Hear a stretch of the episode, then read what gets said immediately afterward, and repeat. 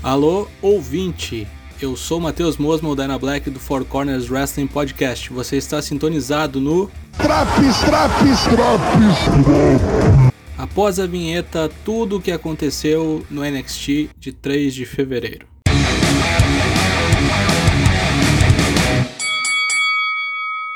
Essa quarta-feira começou com o combate feminino válido pelo Dust Classic.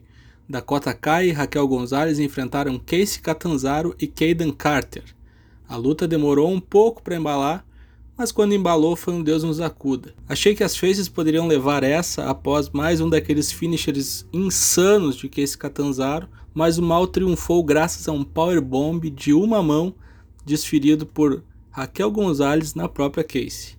Dakota e Raquel estão classificadas para a grande final do torneio. Austin Theory resolveu a sua situação com Leon Ruff num combate rápido com bons spots de ambos. É sempre bom ver que um face não é burro usando artimanhas contra os rios, como a simulação de soco que Ruff fez com Gargano na rampa, o que levou o juiz a expulsar Johnny do ambiente. Mesmo assim, vitória de Austin Theory, que depois da luta atacou o seu inerte adversário e causou a ira de Dexter Loomis, que veio ao ringue para dar um jeito no boneco uma vignette espetacular contando a história de Tiansha, uma monarca milenar que é protegida por Zali e Boa.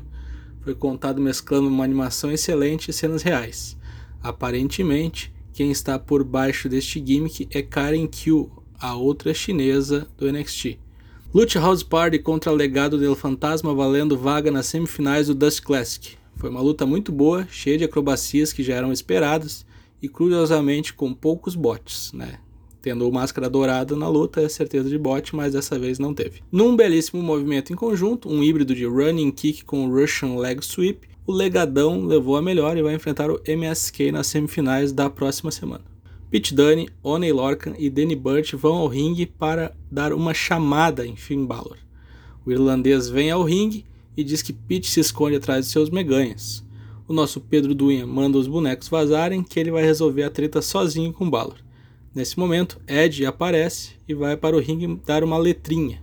Ele diz que o E da WWE, entretenimento, geralmente é o que vale em alguns locais, mas que ele vê que o segundo W, wrestling, é o que pega no NXT. Ele diz que é um grande fã da brand amarela e avisa que nunca venceu o NXT Belt, como se já soubesse, né? E que seria muito interessante para ele e por isso ele vai assistir o Takeover para tomar uma decisão para o WrestleMania. Vamos e viemos, né? Por mais que a promo seja bastante levantando a bola do NXT, nem o Papa acredita que o Ed é afim de ganhar o título da NXT na WrestleMania. Gargano é entrevistado por Mackenzie nos bastidores e fica puto quando ela não pergunta coisas que ele gosta de responder.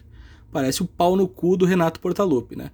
Ele se enfurece quando Kushida é trazido à baila como seu próximo desafiante no takeover.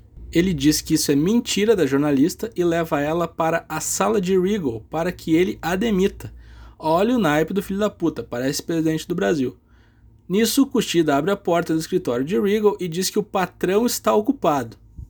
Gargano e Kushida saem no soco e vão quebrando portas pelos corredores. Vai ser um salve quem puder, essa luta valendo o título norte-americano. Tony Storm enfrentava Jessica Mea num combate quando foi interrompida por Mercedes Martinez, que entrou no ringue para dar uma camaçada de pau na lourona.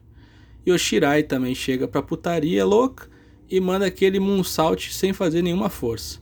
Outro combate muito aguardado para o Takeover, um triple threat valendo o título feminino do NXT.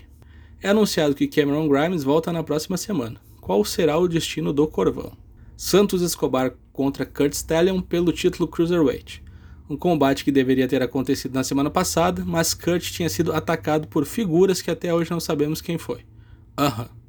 A luta foi quase que uma aula magna do Filho do Fantasma. Ele lutou sob o olhar vigilante de Scarlett Bordeaux, que assistiu à luta na parte superior do ambiente. Santos Escobar pinou Kurt Stallion e reteve o título. Depois do combate, Karen Cross foi ao ringue e falou que eles tinham um probleminha aí para resolver. Provavelmente quando tiverem um combate não vai ser pelo belt, já que Carrion Cross é um mamute de 120 quilos e não anda cuidando. Ed cumprimenta Bronson Reed e deixa as instalações onde o NXT é gravado.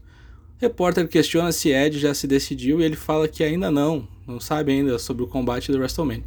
Nisso, ele é abalroado por Karrion Cross, que fica mandando letrinha de que na época do WrestleMania ele já vai ser o campeão e Ed, caso escolha o NXT, vai ter que arcar com as consequências. Ed simplesmente manda Karrion Cross se fuder. O main event da noite foi outra luta valendo pelas quartas de final do Dust Classic. Undisputed Era, com o Roderick Strong e Adam Cole, enfrentando Tommaso Ciampa e Timo Thatcher. Belíssimo combate, exibição que poderia muito bem ter feito parte de um pay-per-view, mas que colocaram aí para concorrer com a luta de trios da EW com certeza. No final, Ciampa leva a melhor para cima de Strong, aplicando um Willow's Bell no nosso nobre dentista, e classifica Thatcher e Ciampa para as semifinais.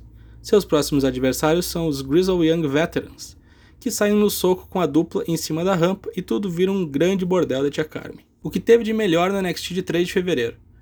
O Vignette de Chan Cha, a luta de duplas feminina, a aparição de Ed, e o main event valendo a vaga nas semifinais do Dust Classic. O que teve de pior nesse episódio.